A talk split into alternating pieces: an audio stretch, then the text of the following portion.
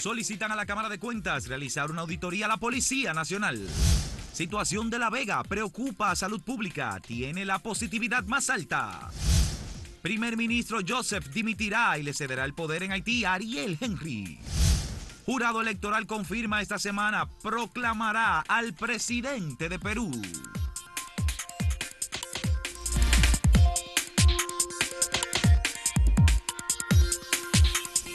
Luego del comunicado del domingo en Puerto Príncipe, el Grupo Central ha influido decisivamente en la política haitiana con respecto a la sucesión en el poder.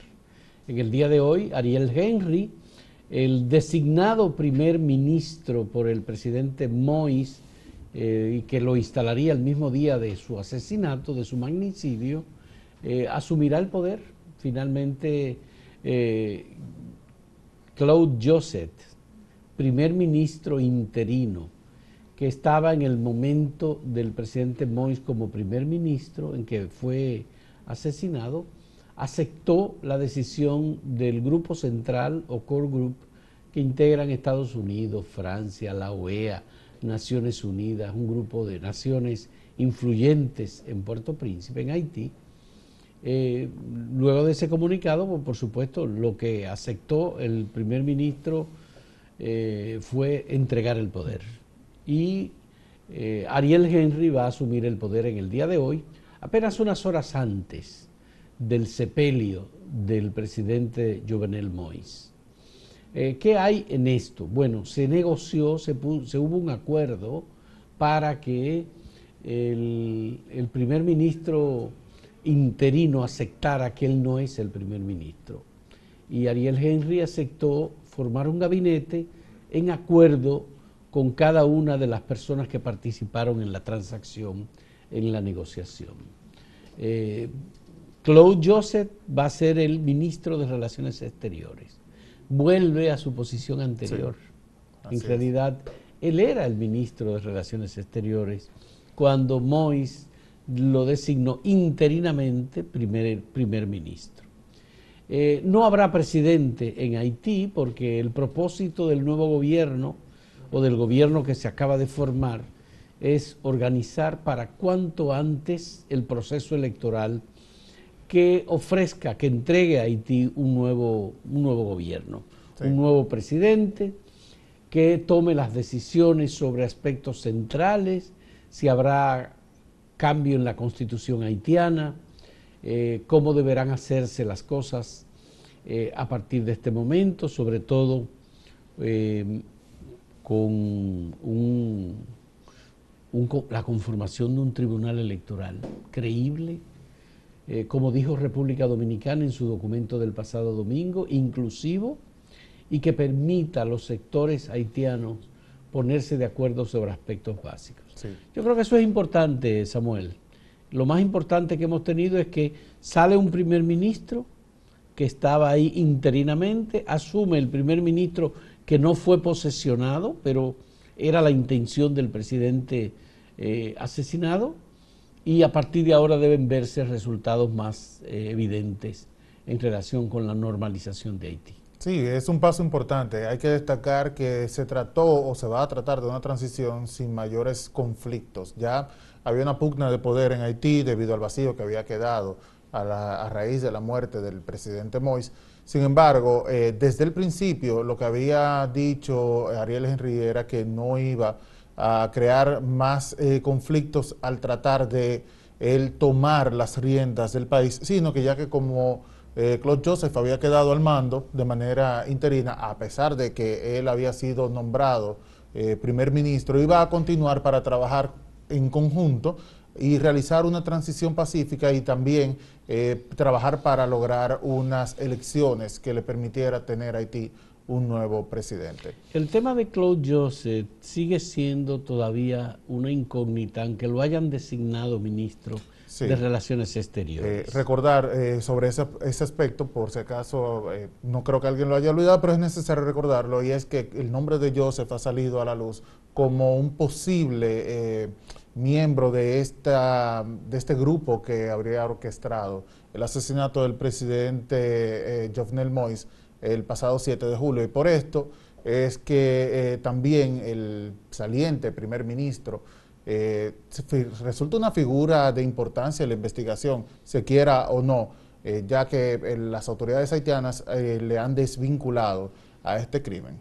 Bueno, a él se le vincula como parte del autor intelectual del asesinato. Por lo menos es una versión que dieron un conjunto o un consorcio internacional de medios de comunicación que tiene su sede en Colombia, en donde se hicieron investigaciones y determinaron que él habría sido la persona responsable de la muerte del presidente Mois. Por otro lado, está el caso de Martina.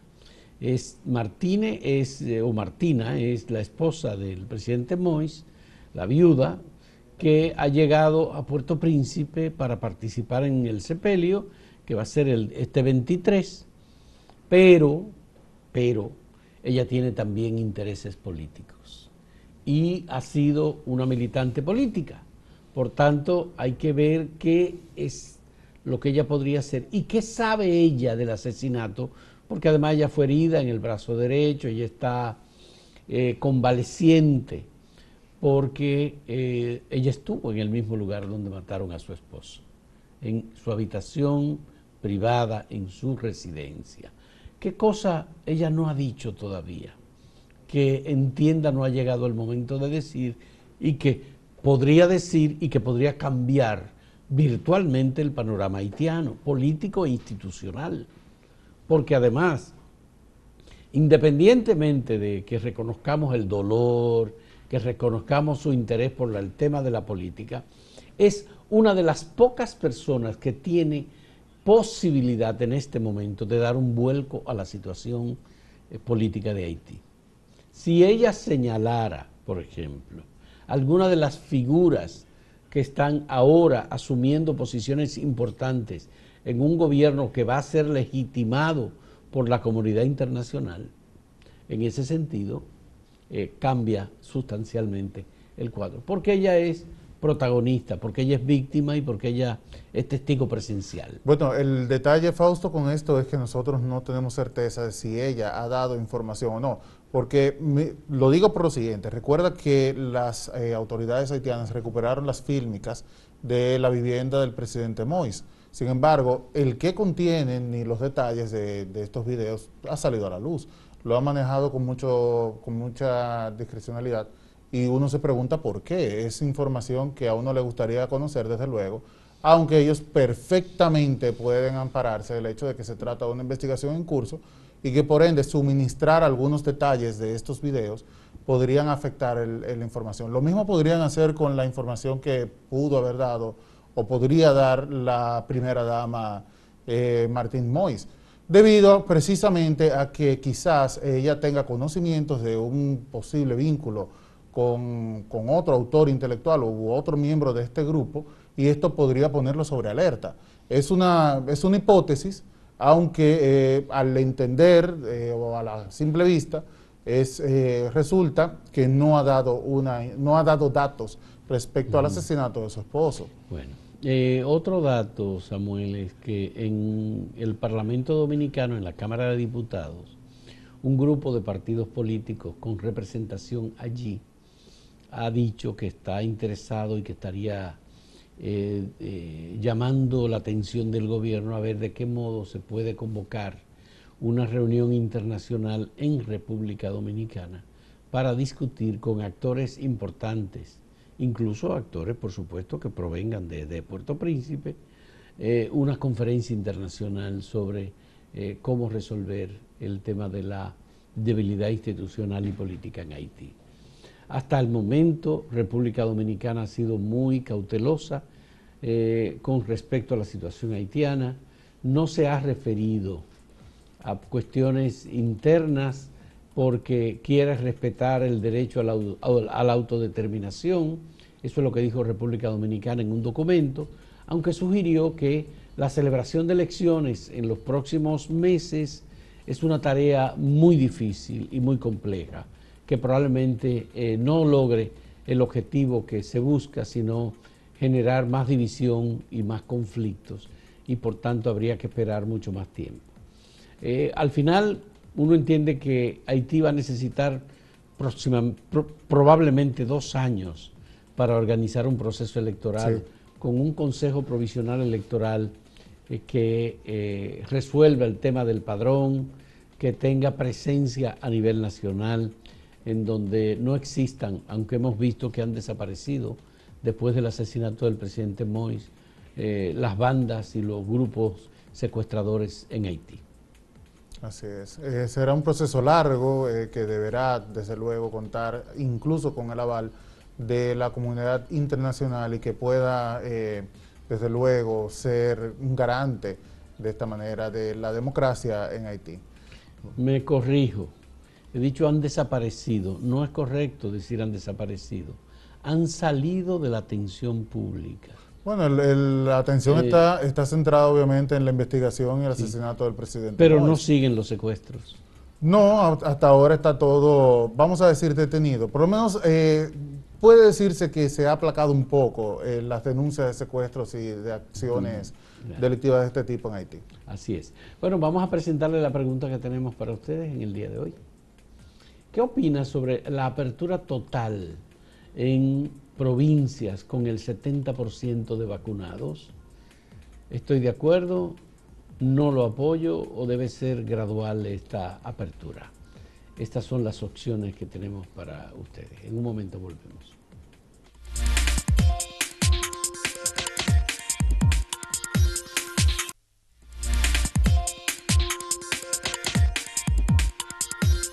Bueno, hay tres temas de interés para todos los dominicanos eh, que se, han estado desarrollando en las últimas 48 horas.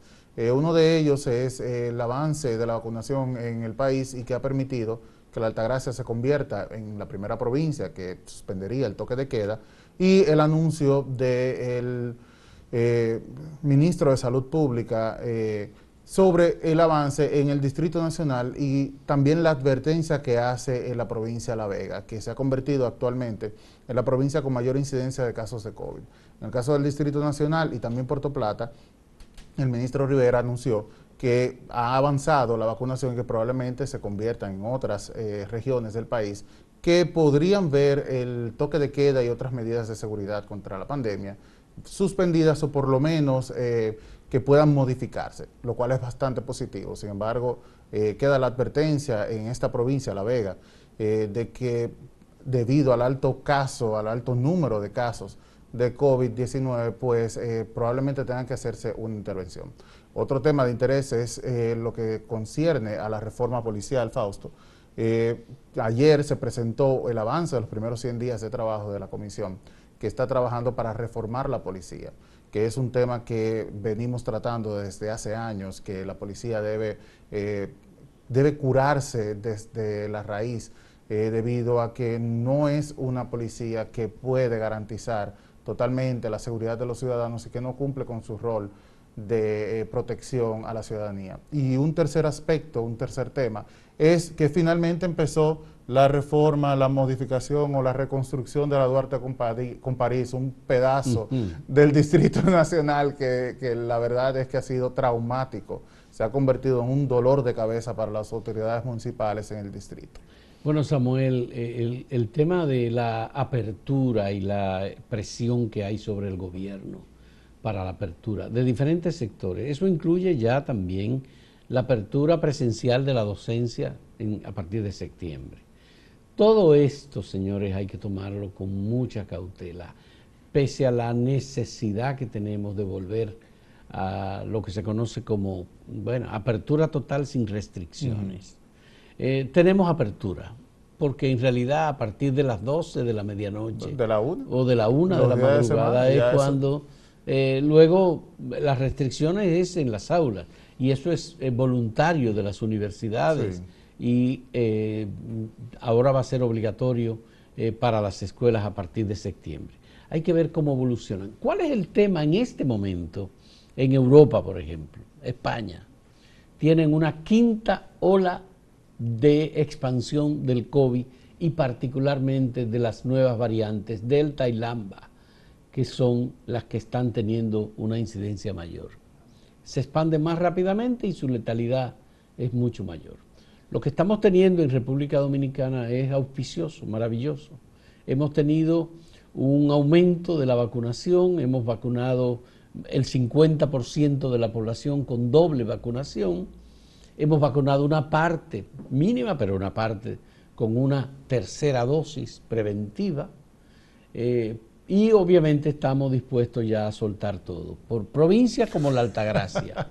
Es decir, no, de verdad, y parece que la presión de la economía puede ser determinante para que esto ocurra de este modo.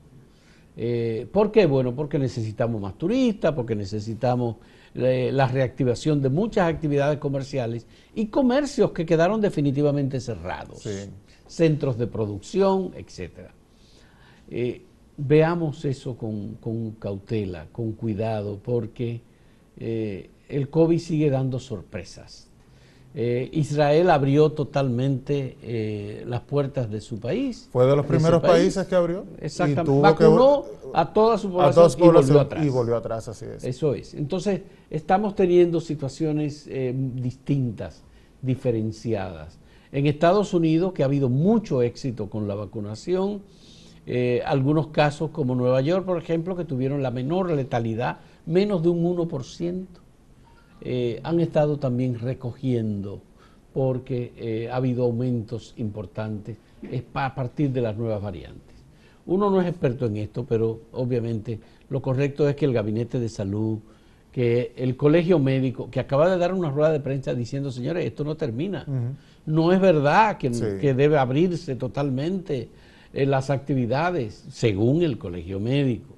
Obviamente hay que esperar eh, a ver cuáles son las decisiones porque no, nada de esto es definitivo. El gobierno está abriendo provincias, ha comenzado, pero al final no se sabe si dentro de dos semanas echa atrás la decisión. Pero a mí me, causa sorpresa esto, porque la decisión del gobierno me parecería que eh, debía ser discutida por lo menos con el Colegio Médico, que es el principal gremio de salud, y ellos han tenido una opinión muy firme respecto a cómo debe trabajarse en medio de la pandemia. Claro, todos los países, como bien mencionas, Fausto, eh, han estado técnicamente experimentando, ver qué les funciona eh, según avanza eh, la vacunación y así mismo lo hacían cuando se reducían los casos de COVID. Así que ningún país tiene una solución definitiva respecto a cómo debe trabajarse, cómo debe abrirse la economía y la sociedad a raíz de la disminución de los casos de, coronavirus. Bueno, ¿tú recuerdas alguno de los alcaldes importantes del Distrito Nacional? Claro. José Francisco Peña Gómez, eh, Fello Suberví, Rafael Corporán de los Santos, eh, y ya más, más cerca Roberto Salcedo. Roberto Salcedo. Y David Collado, que fue el más reciente. Y ahora Carolina Mejía. Todos han tenido el propósito de cambiar la situación de la Duarte con París. De palabra, por lo menos. Bueno, y de proyecto, porque una aspiración de cualquier alcalde sería eliminar el caos, el, el desbordamiento que hay en una zona que más que un mercado, en realidad se ha convertido en una especie de posilga, porque en realidad por ahí no hay tránsito, no se puede caminar, no, no, eso, eso te asaltan, hay violencia, hay de todo. Yo no sé si tú has transitado por ahí, por lo menos en, el último año, pero eso es un caos. Oye, es una...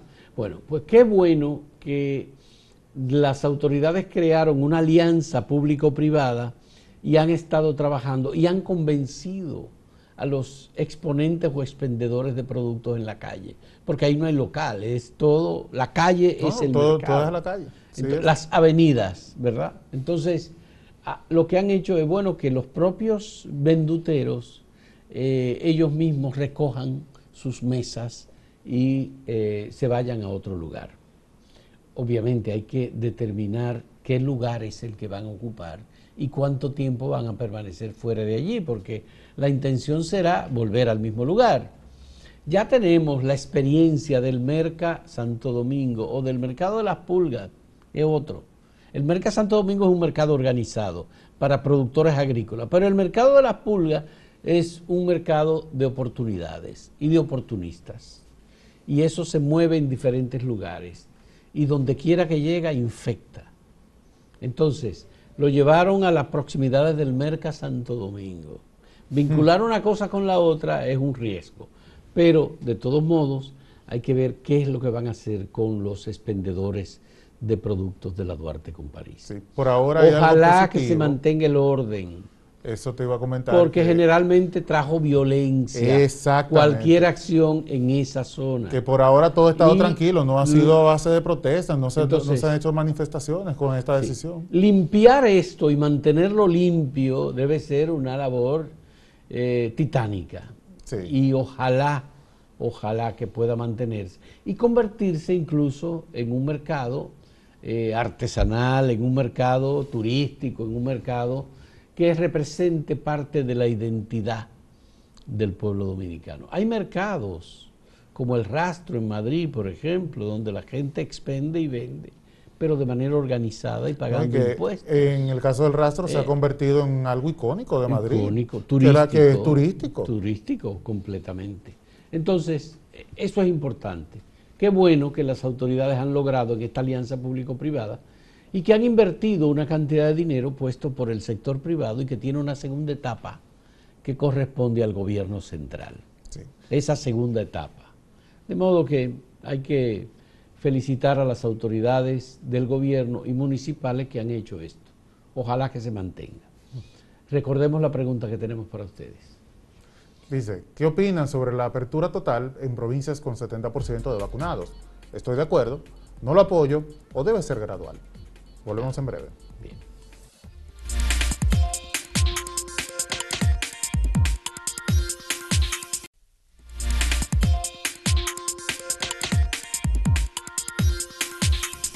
Veamos la respuesta sobre la desescalada provincial, como se ha planteado, con eh, la protección de rebaño, que se llama, ¿verdad? La inmunidad, de rebaño. Bueno, aquí dice, estoy de acuerdo con la apertura total en provincias con más del 70% de vacunados, el 61.25%. Esto es en el portal. Y los que piensan que debe ser gradual están en segundo lugar con un 23.75%. Con el no lo apoyo, el 15%. Sí, eh, en general las personas están de acuerdo. Mira, aquí en Twitter la respuesta es similar. Estoy de acuerdo con un 63%. En segundo lugar está que debe ser gradual, un 25%, y un grupo que no lo apoya con un 12%. Bastante parecido a los resultados. Vamos a ver qué dice en YouTube, que es otra de las redes sociales importantes. Estoy de acuerdo, 81%. ¿sí? Debe ser gradual el 12% y no la apoya el 7%. Pero mayoritariamente todo el mundo está desesperado queriendo que ya, que se libere. Eh, eh, ha sido un año... Pero la idea del 70% de vacunación y la inmunidad de rebaño está bastante extendida ya. ¿eh? Sí, sí, lo que dicen es que no debe uno confiarse con ese 70% de la Sí, porque la vacunación no impide que las personas se infecten. Exacto. Lo que produce la vacunación es una protección para reducir el efecto y evitar la muerte. Sí. Eso es lo que hace la vacunación. Vamos con este comentario. Vamos a ver el comentario, perdón, el anterior, el anterior, que no lo vimos. Sí, eh, dice Miralanda, familia Merán, estamos cansados ya de estar pasando trabajo Además, el dominicano le gusta estar libre. A todo el mundo le gusta estar libre. A todo el mundo. Marilandia. Marilandia. Familia, miran. Bueno. Eh, Eduard Reyes dice, el problema no está en reabrir, es que la gente se aglomera en el transporte público, el teteo, sin mascarilla o con la nariz destapada, y así volverá a subir el contagio. Tú verás cuando se riegue el nuevo y mortal COVID-Delta ahí es que esto se jodió. muy, pesimista el hombre. Dice Katia Mercedes González, para mí tienen que obligar a que se vacunen y así salimos de esto. Tampoco es eh, eh, prudente obligar a las personas a que se vacunen. Sí, el tema de la, tiene que ser opcional. Daya Sosa dice, pues claro que estoy de acuerdo, ya que reabran la economía, porque si seguimos así no vamos, no Dice, nos vamos a comer unos a los otros. ya la masa pobre de este país no aguanta más. Sí, ha sido un año difícil, pero es un proceso. Señores, muchas gracias por su respuesta. Vamos con Máximo Laureano, que está en Santiago, y que como siempre tiene importantes informaciones para nosotros. Adelante, Max. Varios operativos llevados a cabo en el Distrito Municipal Santiago Oeste, Cienfuegos. Dice el Procurador Fiscal titular de Santiago, Osvaldo Bonilla, que se trata de acciones que están encaminadas a garantizar la paz de la población, que por eso se están llevando a cabo esos operativos y que ellos como autoridades están claros de a quienes buscan. No obstante, ha habido quejas por parte de la población, algunas personas que se han sentido maltratadas. Es el caso de esta persona, esta señora que explica que le rompieron muchas de sus pertenencias buscando a una persona que no vive en ese domicilio. Niña menor de un año y tres meses, una embarazada y el desorden que esta gente me armaron a mí aquí. interrogándome, diciéndome y presionándome que le buscara dónde vive esa persona, porque esa persona dormía aquí, vive aquí o vive con una de, de mis nietas. Yo esa persona no la conozco en relación a la queja de esta señora y de otros ciudadanos, el fiscal Osvaldo Bonilla ha dicho que si algún ciudadano entiende que debe querellarse en relación a cualquier situación, puede hacerlo. Alrededor de 10 años han pasado sí que, sin que las autoridades de la Corporación de Acueducto y Alcantarillado de Santiago, Corazán, entregue de manera formal los uniformes que usan los empleados.